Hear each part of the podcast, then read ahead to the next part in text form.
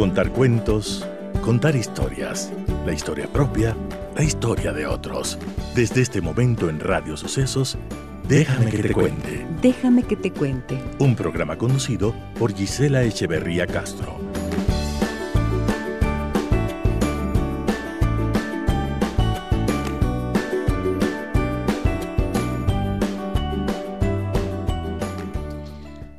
Y amigos de Radio Sucesos, muy buenos días, bienvenidas y bienvenidos a nuestro programa. Hoy es martes y tendremos ideas divertidas para Navidad con los niños junto a María Rosa Cornejo. Mi saludo cordial a todas las personas que nos escuchan en la frecuencia 101.7 FM y a quienes lo hacen en internet a través de www.radiosucesos.fm. Les saluda Giselle Echeverría.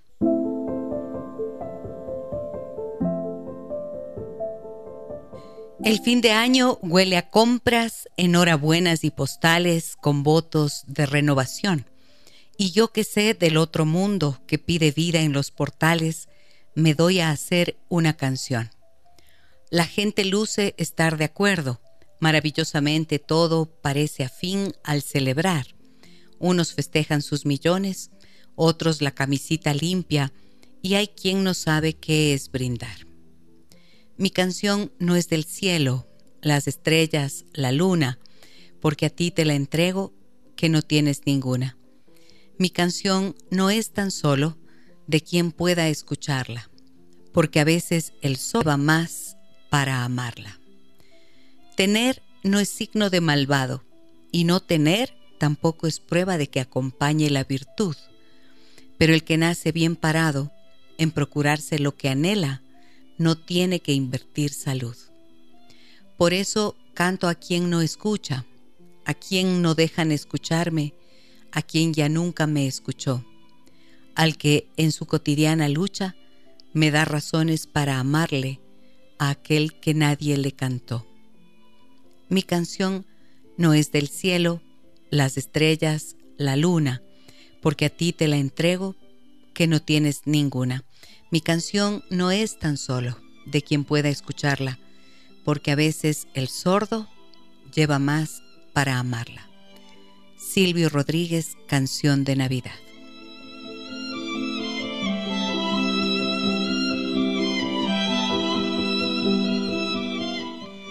Así iniciábamos nuestro programa de esta mañana, amigas y amigos, y nos disponemos en este momento a conversar con María Rosa Cornejo, educadora creativa. Ella es la mm, directora del Rocotín Centro Infantil, querida amiga de este programa y de la casa, ¿verdad? Mm, así es.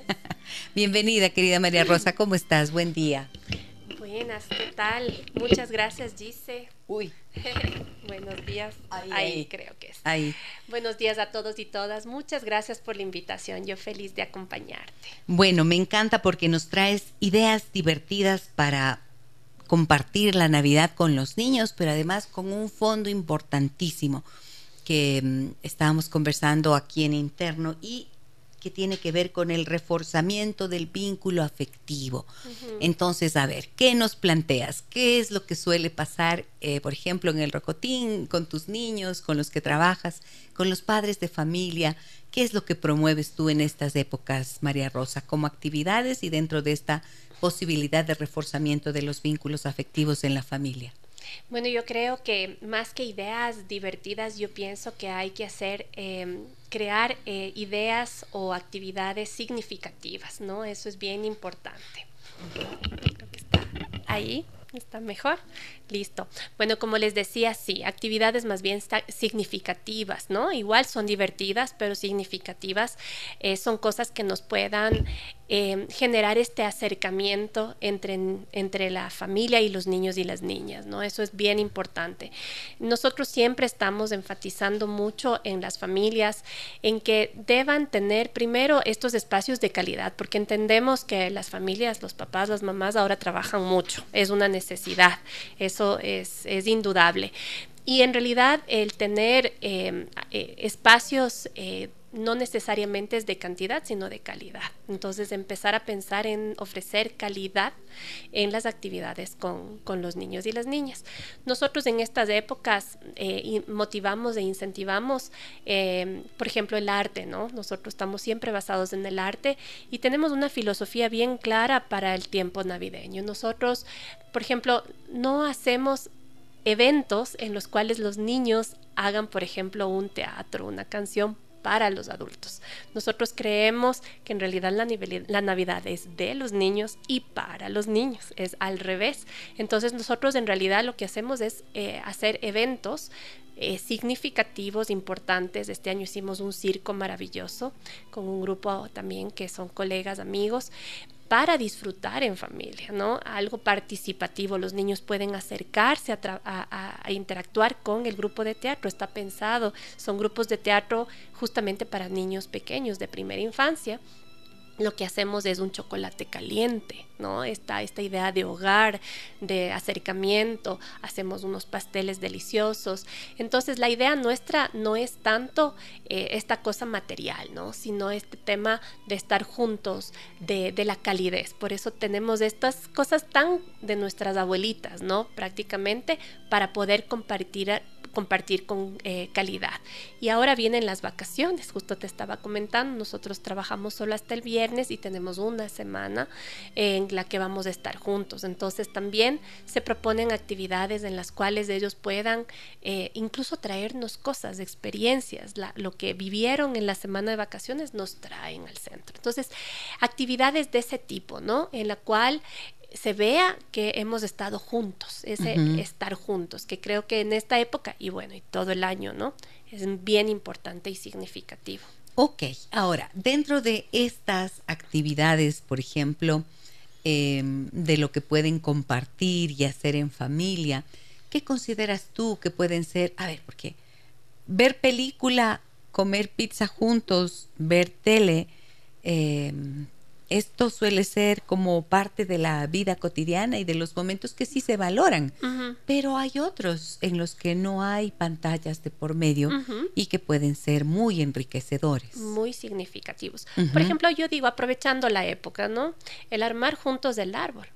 Pero si lo hacemos... Bueno, eso es algo que les encanta. Les encanta, pero yo digo, tal vez hacerlo desde un ritual no ser, hacerlo algo más significativo. ¿Te acuerdas que la otra vez que estuve aquí hablábamos de las rutinas y los rituales?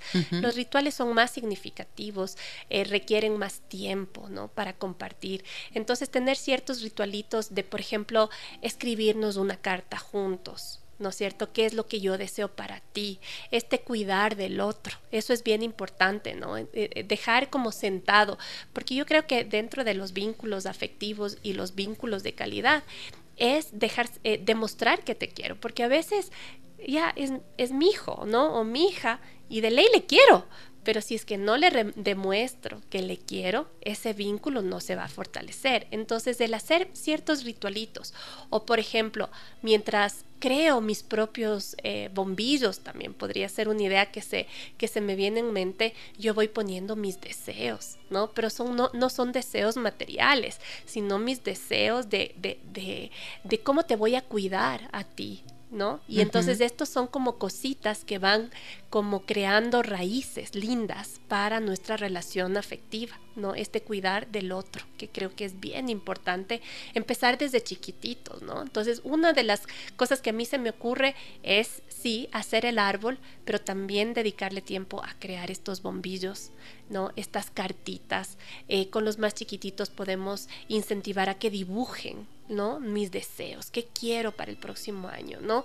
Y empezar a fortalecer estos vínculos. Es una de las cosas que a mí se me ocurren. Cartas de deseos. De deseos, lindo. Deseo para ti.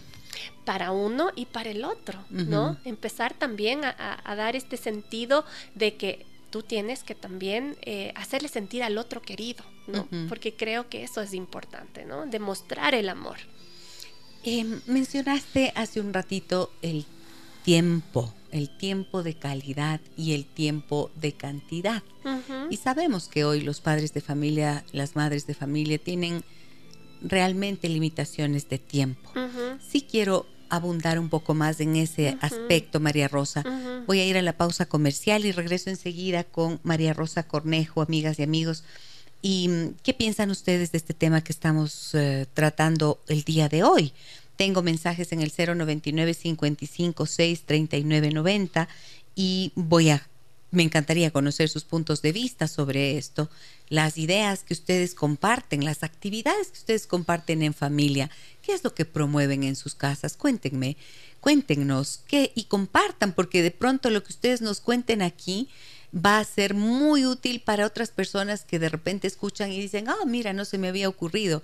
Y entonces así se va enriqueciendo el programa. ¿Qué les parece? Mándennos además mensajes de voz, déjennos escucharles la voz hoy, si es que ustedes se animan, sería eh, hermoso que compartan cuáles son esas actividades, como dice María Rosa, para fortalecer esos vínculos afectivos en casa, para hacer que cada uno se sienta pertenecer a ese hogar, a esa familia. ¿Qué suelen hacer ustedes? Vuelvo enseguida. Aquí estamos de regreso junto a María Rosa Cornejo, educadora creativa directora del Centro Infantil Rocotín, y con ella conversamos sobre esta importancia de las actividades compartidas en esta Navidad para reforzar los vínculos y este sentido de pertenencia a la familia. Todos necesitamos saber que pertenecemos a algún grupo y el primer grupo social, el primer sistema al que pertenecemos es la familia. Y claro, decimos yo pertenezco a esta familia, pero muchas veces internamente y de forma inconsciente se va creando quizás un sentimiento de tal vez no soy muy aceptado, no soy bien recibido, tal vez este sistema familiar no acoge lo suficiente y no me hace sentir parte de. De ahí la relevancia de lo que nos comenta María Rosa. Y yo te decía, María Rosa, me gustaría que abundara un poquito más en el tema del tiempo compartido, del tiempo de calidad y la cantidad. Y yo francamente te digo, y lo he dicho aquí varias veces, a mí sí me parece que el tiempo, la cantidad también cuenta, no solo la calidad. O sea, evidentemente la calidad, porque hay muchas personas, he conocido madres que pasan todo el día en casa, que no salen a trabajar fuera de casa, lo hacen dentro de la casa, porque hacen un trabajo remoto o porque ya están suficientemente llenas de trabajo con lo que significa el cuidado de la casa, el hogar y demás, y las tareas del hogar. Pero a veces están allí y no tienen ese tiempo de calidad con los niños, ¿no es cierto? Y, ah, viceversa. Madres que están por fuera y se inventan las maneras de eh, generar ese tiempo de calidad. Entonces, ¿qué piensas de esto? O sea, es complejo, ¿no? Es lo que decíamos, es, es válido el tema del trabajo, llegar a un equilibrio es difícil, Claro que hay que dedicarle tiempo, es como en todo, ¿no? Es como nuestras propias relaciones personales eh, con nuestras parejas, nuestros amigos, es lo mismo. Si es que no dedicamos tiempo, las personas se alejan. Entonces es lo mismo con nuestros niños. Y lo que tú decías, este apego seguro que conversábamos hace un minuto, solamente se logra con eso. Este apego en el cual yo hago que mi niño y mi niña empiece a tener esta independencia emocional, pero sabiendo que tengo una figura cerca que me va a apoyar en los momentos en los que yo necesito, ¿no es cierto? Eso se logra con el tiempo y la calidad de las relaciones y la calidad del tiempo. Entonces, el poder, eh, porque por ejemplo, digo, puede, como tú bien dices, también puedo ser una mamá que estoy mucho tiempo con mis hijos, pero estoy en el celular todo el día. Así es. Entonces, simple, o le pongo el celular para que esté ahí distraído. Entonces está el niño con el celular y yo también con el celular. ¿En qué momento yo hago este apego? ¿En qué momento yo puedo acercarme a mi hijo? ¿En qué momento nos conocemos? Claro. Parte de la actividad que yo podría haber sugerido hace un momento es eso, porque el rato en que los niños dibujan o el rato ya los niños que ya escriben, que pueden poner los deseos, qué te deseo a ti, qué me deseo yo, es una parte muy importante porque me estoy conociendo a mí mismo y me estoy permitiendo que me conozcan también, porque a la final estos son mensajes eh, donde van a expresar cuáles son mis necesidades, ¿no? Incluso yo digo, ¿no? Pueden salir cosas que tal vez no nos gusten mucho, ¿no es cierto? Pero que creo que pueden ayudar a mejorar una relación también. ¿no? Entonces, este tema del tiempo, de la calidad, yo, yo sí creo que, que es importantísimo. Eh, no necesariamente, creo que esto también lo conversamos la, la, vez pasada, no necesariamente tienen que ser actividades demasiado complejas, porque a veces también las mamis se aturden mucho de que tengo que hacer algo tan increíble o algo tan elaborado, tan especial, tan especial porque es Navidad cuando no. En realidad, lo especial es estar juntos. lo especial es estar juntos y además de estar por buscar lo perfecto se arruina, ¿no? Entonces es un poco este equilibrio que yo sé que es complejo, ¿no? Lograr. ¿Y qué puedes sugerir? ¿Qué recomendaciones das? Yo creo que para el sentido de pertenencia, ¿no? Porque eh, lo que tú dices, ¿no? Yo necesito saber que pertenezco a una familia. También creo que es súper importante que incentivemos la relación con otros niños. Entonces, yo, eh, por ejemplo, en pandemia, yo te voy a dar esta, es una de las cosas que yo venía pensando como ejemplo y ahora que estamos en presencialidad, mejor todavía. En pandemia, claro, para los centros infantiles y para la primera infancia fue durísimo porque era difícil mantenerles a los pobres niños en las pantallas. Entonces, lo que nosotros hacíamos una vez a la semana era hacer la noche de cuentos. Entonces nos conectábamos todos por el Zoom o, o, cualquiera de estas plataformas. Yo antes de eso les recomendaba a las familias que armen un espacio cálido, que armen una incluso les mandaba ideas, ¿no? De cómo hacer para el sillón, cómo le transformamos en una, en una, sí, en una carpa o en una tienda, en alguna cosita. Les decía, hoy día vamos a leer estos cuentos, esto está preparado y armábamos como una ambientación. Entonces, eh, unos, un momento antes las familias nos mandaban la foto y eso lo compartíamos en un chat general para que como que estuviéramos juntos, ¿no? Era una manera de estar juntos.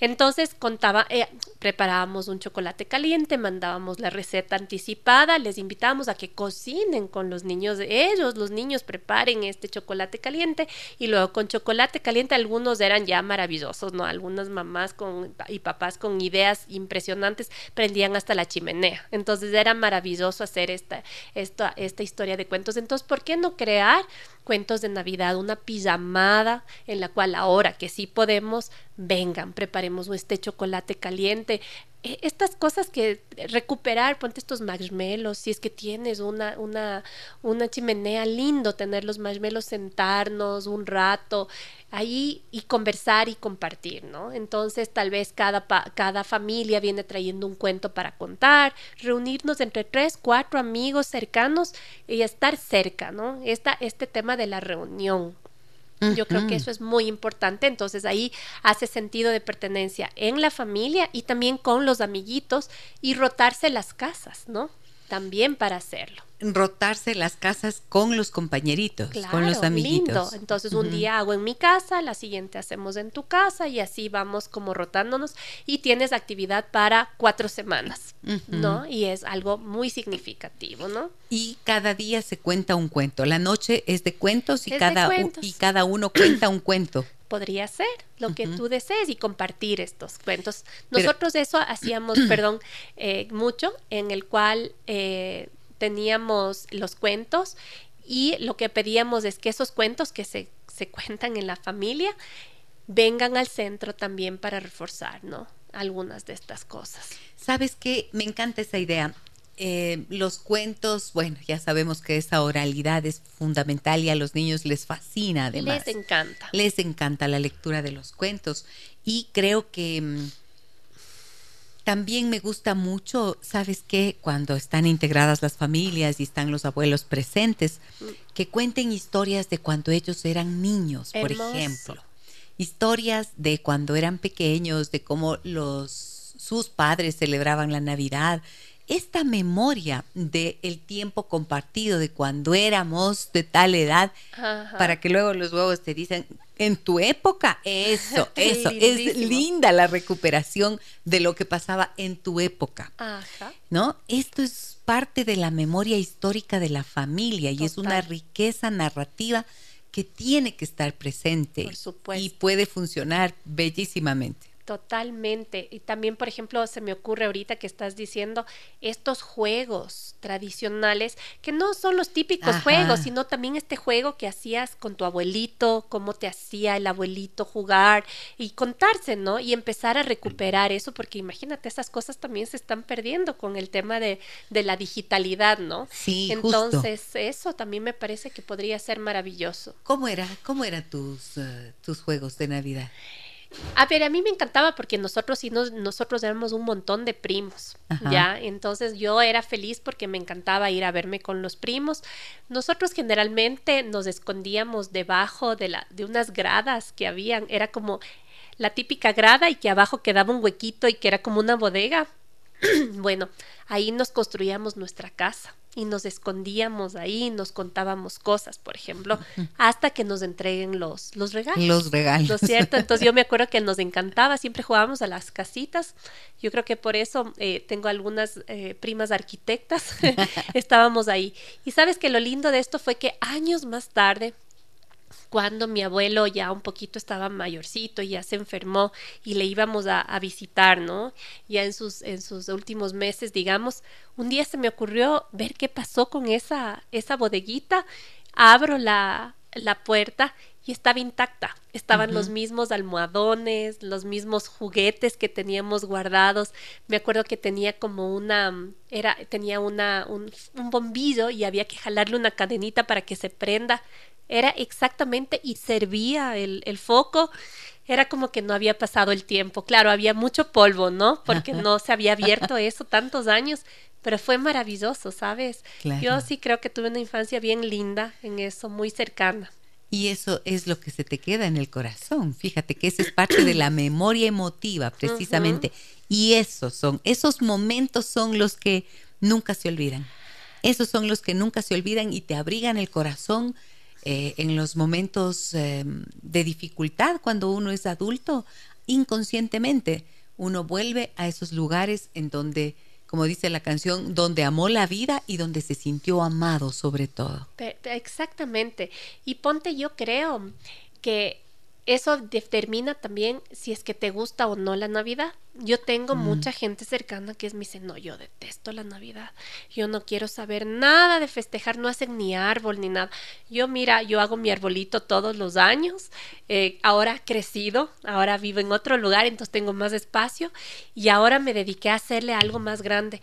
Y todo el mundo me dice, ay, si haces, qué pereza, que me da pereza a mí deshacer el árbol. Entonces son estas cosas que no nos ha quedado una buena experiencia, ¿no? Entonces a veces también preguntarnos qué experiencia tuvimos en nuestra infancia, tal vez nuestros papás eran divorciados y era un drama ir a dónde, a qué casa voy a ir, ¿no es cierto? O sea, donde mi papá, mi mamá. Entonces, esos a veces son en momentos de conflicto. Yo siento ahora, a mí la sensación que me da ahora como adulta es también estos momentos complicados del tráfico. Ahora que está lloviendo se complican más las compras. Por ejemplo, a mí eso no me gusta, ¿no? Entonces, yo, por ejemplo, durante mucho tiempo lo que hago es regalar algo hecho por mí, ¿no? Entonces yo siento que eso es lo más importante porque yo le dediqué tiempo, hablando del tiempo, a hacer esto que yo sé que le va a gustar a la otra persona. ¿Por qué? Porque le conozco. me, me, hago entender. Entonces yo pienso que eso es bien importante.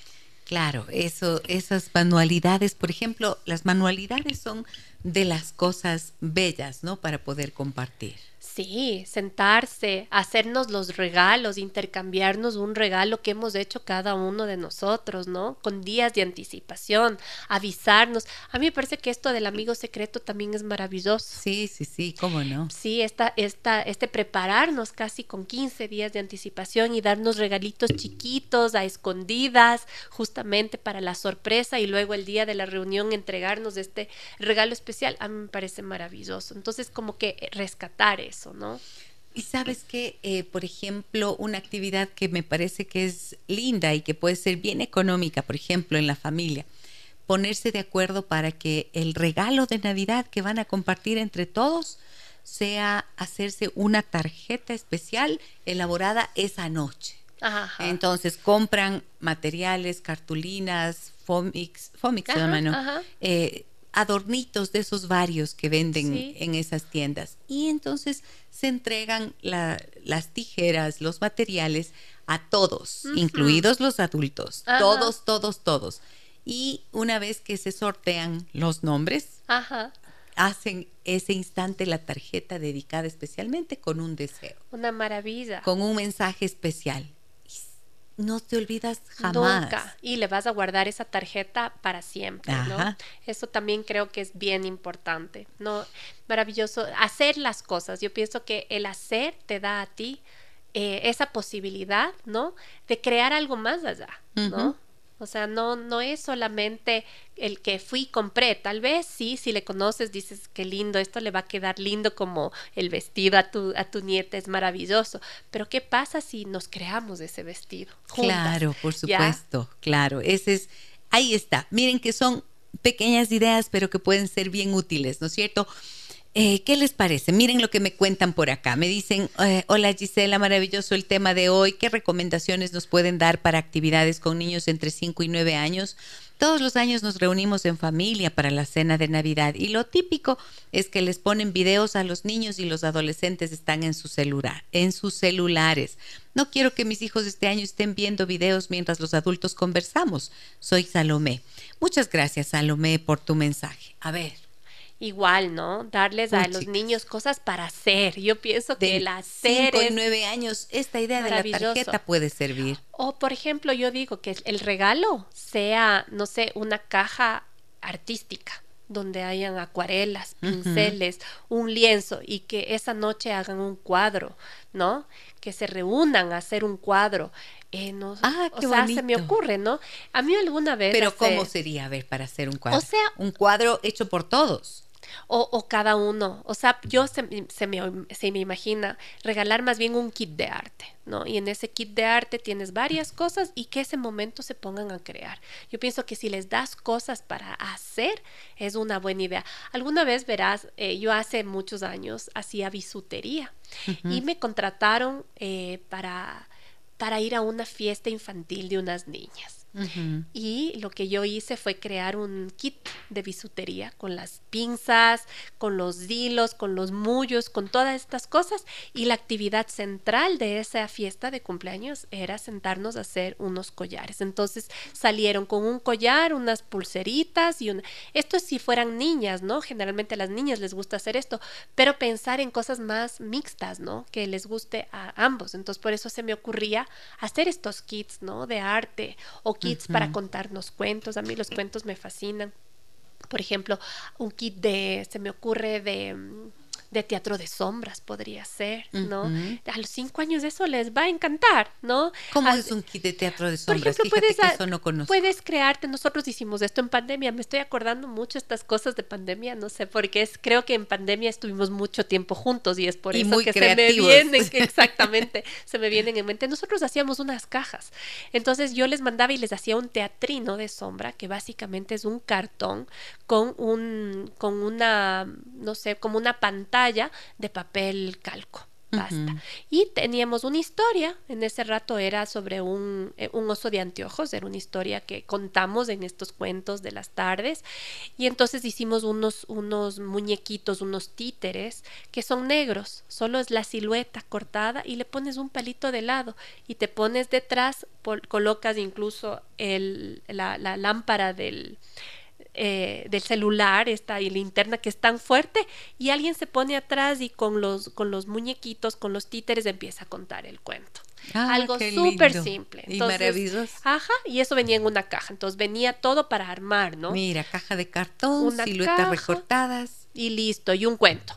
El cuento que sea. Y en Pinterest por si acaso, mamitas y papitos, los que nos estén escuchando, hay un montón, buscan eh, teatro de sombras y ahí están las ideas. No necesitan gran cosa. Sabes que también al chat GPT le pueden pedir sugerencias de qué hacer en Navidad. Así es. Es impresionante lo que te ya va tiene todo. Nos ha resuelto la vida solo con una pregunta así En una pregunta le, preguntan al chat GPT qué podemos hacer con mis hijos de tales y tales edades en esta Navidad. Ya, ahí está. Bien, ahora tengo em, también quisiera referirme a lo que nos decía Salomé, porque ella dice, típico que a los niños les ponen los videos y a los adolescentes se pasan metidos en su celular. Ya. Bueno, ¿y qué pasaría? Pregunto, pregunto, pregunto. ¿Y qué pasaría si es que colocan como una colocan una norma en la familia y dicen que en esta Navidad todos estamos de acuerdo en que no vamos a tener interrupciones de teléfonos celulares, por lo tanto, van llegando y van van recibiendo. ¿Quieren regalo? Van soltando el celular.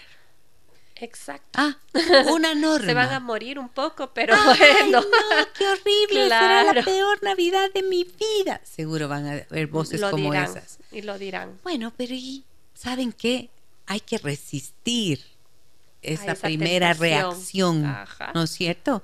Y cuando resisten esa primera reacción y si generan algo creativo, no desde la imposición, sino desde la invitación, resulta que luego se sienten tan entretenidos, si es que logran hacer cosas chéveres, entonces se sienten tan entretenidos que empiezan a valorar que el tiempo compartido fue lo importante y que el teléfono simplemente era un obstructor y no les hace ni falta. Claro, es que están pasando lindo. Pero yo creo que para esto las familias deberían primero reunirse para planificar.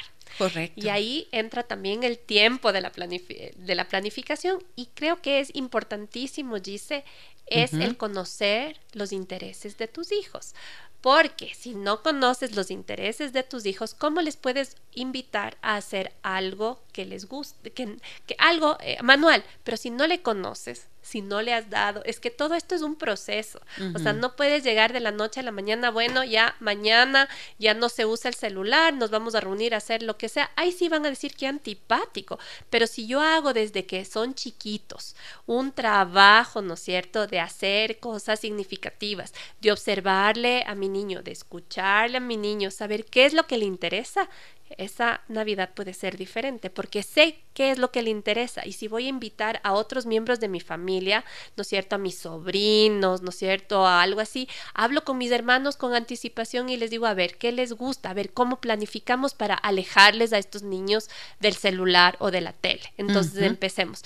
Y, y ya les tienes distraídos porque yo entiendo que lo que quieren también los adultos es pasar entre adultos y por eso es que les chantan los, eh, los celulares o lo que sea pero si tú les das algo interesante, ellos también van a tener su espacio, que también es válido, ¿no? Pero yo sí siento que el problema radica en que no les conocemos. ¿no? no sabemos qué quieren y qué, les, qué es lo que les gusta. Nuevamente, estos vínculos y estos apegos que son un poco desordenados, que a veces sí y a veces no. ¿Me explico? Sí. Eh, a veces te oigo y a veces no te oigo. A veces me, hago como que me importas y a veces mis actitudes hacen parecer, porque yo no creo que a ningún papá no le importe su hijo, pero hacen parecer que no me importara. Entonces, si no soy consistente previamente a todas estas eh, actividades y estas actitudes, creo que va a ser un fracaso.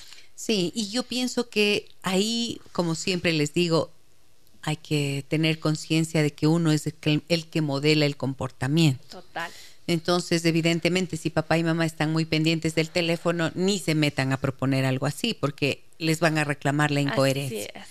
Pero eh, yo sí pienso que mm, esto que dijiste es clave, ponerse de acuerdo previamente, entender qué es lo que les gusta y qué puede ser entretenido, divertido para todos, puede ser una forma, aunque sea un acuerdo de durante este juego, durante una hora, no van a tener los celulares. Exacto. ¿No es cierto?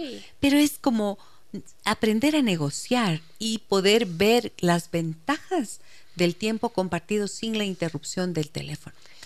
Ahora los teléfonos te dan la oportunidad, has visto que te, el teléfono te dice, ¿quieres que te ayude a concentrarte en tu trabajo, entonces activa la, función de se apaga. Se apaga. Ya, dile, sí, por favor, ayúdame, porque yo no puedo, entonces ayúdame tú. Claro, claro. O sea, yo creo que es una herramienta maravillosa, ¿no? Sí, o sea, esto de decir la, eh, no a la inteligencia artificial es negarnos a una realidad que ya está aquí. Molly nos dice, hola, buenos días Gisela, les saludo desde mi bella Guatemala. Acá hacemos juegos para interactuar entre toda la familia. Espero que pase unas felices fiestas y saludos a la invitada especial. Muchísimas gracias, Molly. Juegos para interactuar entre toda la familia. Eso. Maravilloso. Lindo, ¿no es cierto? Y mm, ojalá que no sea también solo por Navidad, porque cuando tienes pues. esta capacidad de hacerlo, entonces... Es que es esto, hacemos de esto un ritual, ¿no?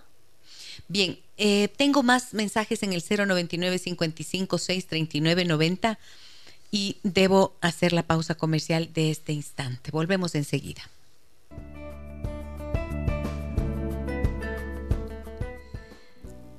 Aquí vuelvo, vuelvo con mi invitada de esta mañana, María Rosa Cornejo, educadora creativa. Hablamos de ideas que pueden ser divertidas, entretenidas, pero fíjense que ¿para qué?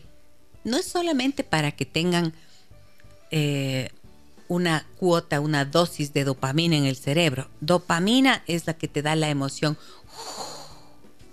¡Ay, qué emocionante! ¿No es cierto?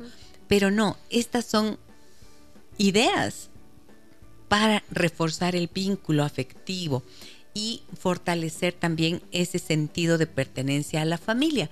Y eso es oxitocina, eso es hormona del apego. ¿Cierto, María Rosa? O sea, necesitamos más oxitocina y no tanta dopamina, porque la dopamina que hoy reciben los niños a través del celular, del videojuego y demás, más adelante se convierten en sustancias. Gracias. En sustancias. ¿Por qué? Porque se acostumbraron a estar recibiendo esas cuotas de, em, de dopamina, de esta sustancia en su cerebro. La oxitocina, en cambio, es el apego, la constancia, la firmeza, la calidez que tú mencionabas. Básico, básico. Si no tenemos estas relaciones importantes, profundas con la familia, con los niños, sí, yo creo que yo creo que incluso en, la adultez ya tenemos esta inestabilidad, ¿no? Yo creo que papá, mamá, nuestros cuidadores, porque no necesariamente tienen que ser papá y mamá, tienen que ser eh, conscientes de que el futuro de, los niños y de las niñas, de, de este futuro emocional, con esta estabilidad emocional, depende de las relaciones que hagan ahora, ¿no? Indiscutiblemente. Mira lo que me dicen por aquí en el 099 55 39 90. Hola, para mí esta Navidad me está costando mucho. Es el segundo año que mi esposo está fuera del país y mi pequeña tiene tres años. Sí he decorado y le llevo a ver a Santa y tomamos muchas fotos, pero emocionalmente yo no me siento feliz. ¿Cómo hago para que mi hija no sienta ese dolor y no pierda la conexión con su papá? Que se sienta conectada con él en esta Navidad. Bueno, yo creo que ahí en cambio entra esta maravillosa tecnología. Eh, para eso sí es positivo, El lado bueno. ¿no es cierto? Entonces, hacer estas actividades a través de una pantalla. la pantalla será este medio de conexión, no nos queda más, pero... Y ventajosamente eso se hay eso, porque imagínate, hace muchos años, ¿no? Antes no había esto y habían familias separadas por ciertas... Eh, con circunstancias que tienen, ¿no? Y no había, ¿no? Había que llamarse por teléfono o algo así. Habían historias ahí ya de mi abuelita de cuando se llamaban por teléfono y que era solo un teléfono en el pueblo y esas cosas, imagínense eso ya no. Ahora es instantáneo, las fotos se mandan ese rato, entonces lo mismo como les decía en la pandemia. Nosotros nos reuníamos, todos nos conectábamos eh, con el Zoom y todos hacíamos el ritual de contarnos cuentos. Es exactamente lo mismo, estos rituales planificados, o sea, eh, incluso para que mamá no esté tan sola y no esté tan triste, también que se comunique con anticipación con el papá de la nena para que puedan planificar alguna cosa de valor para esta niña tan chiquita, ¿no? Claro, cuando tienes una laptop, ¿no es cierto? Ahí es cuando bendices la tecnología. Esas son las bondades de la tecnología. Tienes una laptop, una cuenta de Zoom, te haces una videoconferencia y entonces pueden compartir los juegos, hacer estos cuentos, esta lectura de los cuentos. Y, ojo, tú estás diciéndonos algo súper importante. Dices, yo no me siento feliz, yo no me siento feliz. Pues bueno, esta infelicidad que estás experimentando ahora tiene que ver con la separación de tu pareja, seguramente ahí está, porque estás sola a cargo de la niña, tres años, eh, estás seguro las expectativas era compartir juntos la crianza, de tu hija, pero seguramente esto es algo circunstancial, momentáneo y va a pasar porque entiendo que son todavía parejas, si no, no lo pondrías como pones el texto, ¿no es cierto? Por supuesto. Entonces, si es que esto es circunstancial, pues hay que pensar en eso, enfocarse en lo que sí hay. ¿Y qué es lo que sí hay? Si hay una relación, si hay un papá, que por ahora está lejos.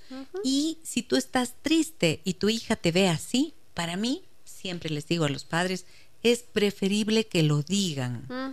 Dile, dile, si la niña te ve triste, entonces tú dile, sí, mi amor, estoy un poco triste hoy porque extraño mucho a papá. Y tú extrañas a papá, la niña seguramente no lo extraña.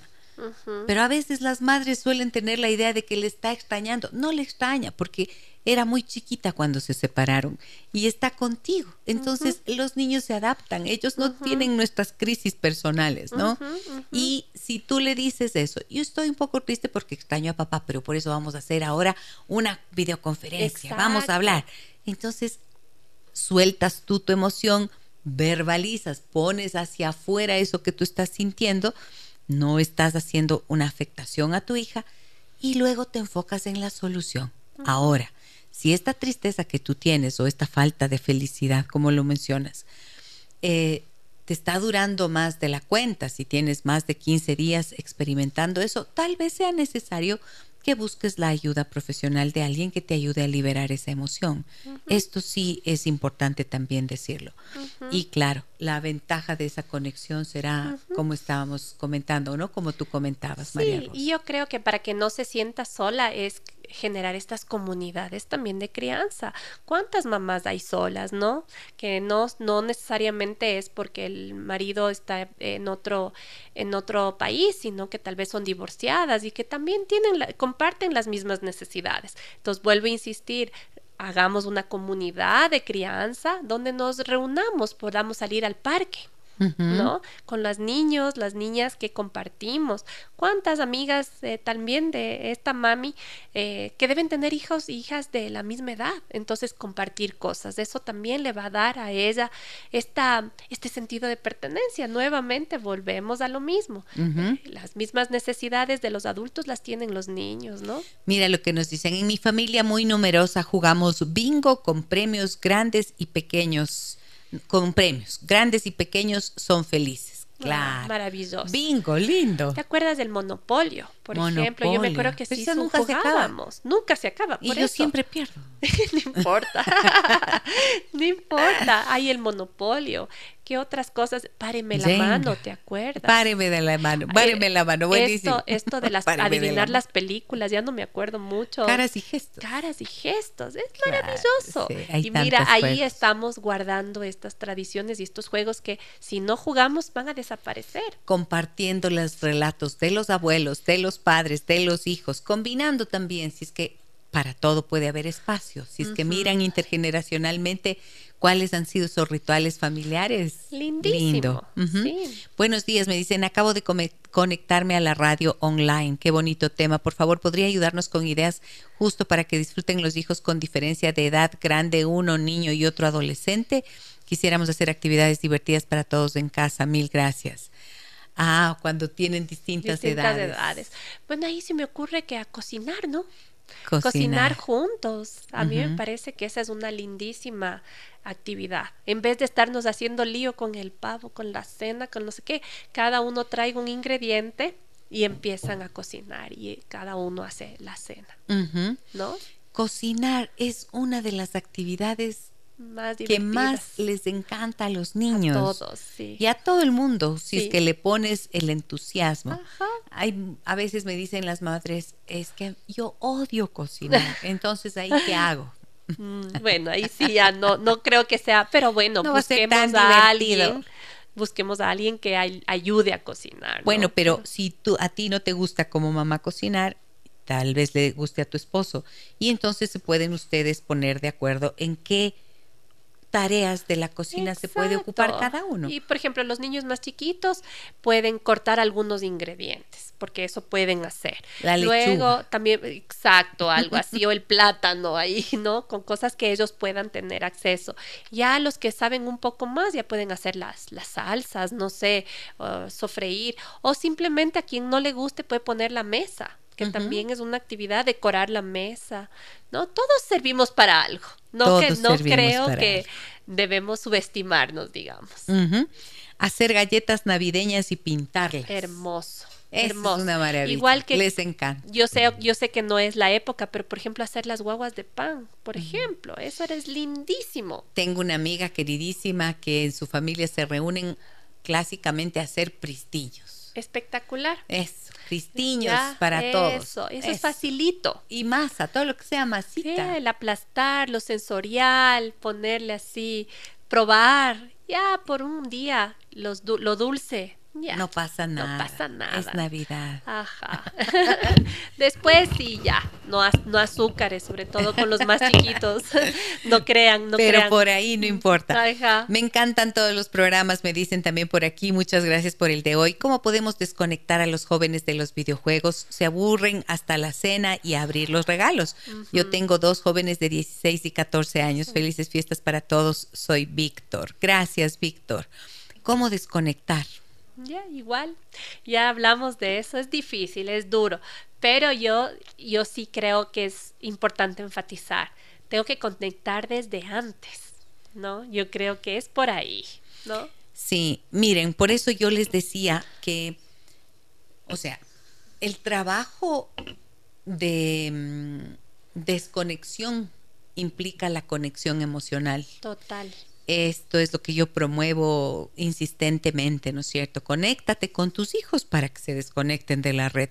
Si no te conectas emocionalmente, si no promueves líneas de comunicación adecuada, si no colocas unas normas apropiadas en familia sobre el uso de la tecnología y eres el primero o la primera como mamá y papá en respetarlas, no hay conexión emocional. Si además solo, o por ejemplo, si te limitas solamente a poner supuestamente la norma y a decir, esto no hay que hacer o te quito y amenazas y restringes y prohíbes, pero no promueves en cambio estas otras actividades que son las de reforzamiento del vínculo, entonces has arado en el mar.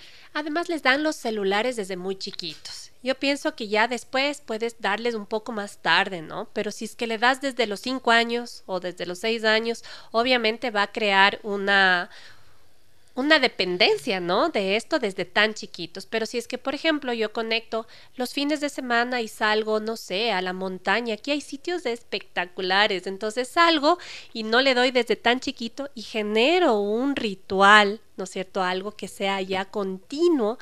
Yo creo que ya para los 16 va a ser más fácil, ¿no es cierto?, desconectarles de esto. Pero si es que desde tan chiquitos les conectamos, bien difícil desenchufarles. Y claro, si es que a los 16 tienes instalado este problema, la verdad es que la víspera de Navidad no es el mejor momento para empezar a hacer cosas.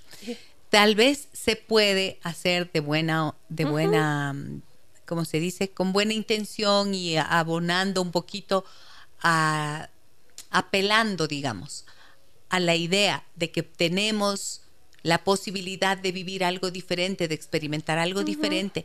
Por ejemplo, proponerles a los adolescentes, darles a los adolescentes, si es que son familias grandes, de ellos generar ideas para entretener a los más chicos. Por, ejemplo, les das una responsabilidad a ellos, les, pero sin echarles la el sermón. O sea, no les echen el sermón. Sí. sin decirles, ustedes que siempre están conectados en el celular, hagan esto, no hagan aquello. No, no, no. Solo propongan, proponer. ¿Saben qué, guaguas? He estado pensando en que esta Navidad sería lindo que los niños hagan algo diferente. ¿Qué les parece? Tarea para ustedes. ¿Qué les parece? ¿Qué pueden proponer? Inventen, ustedes son súper creativos. Cuando les propones algo, les invitas a participar desde allí, entonces es mucho más probable que si solamente vas en plan prohibición. Sí, y de bronca, porque es eso. No, ahí sí van a odiar la Navidad, definitivamente.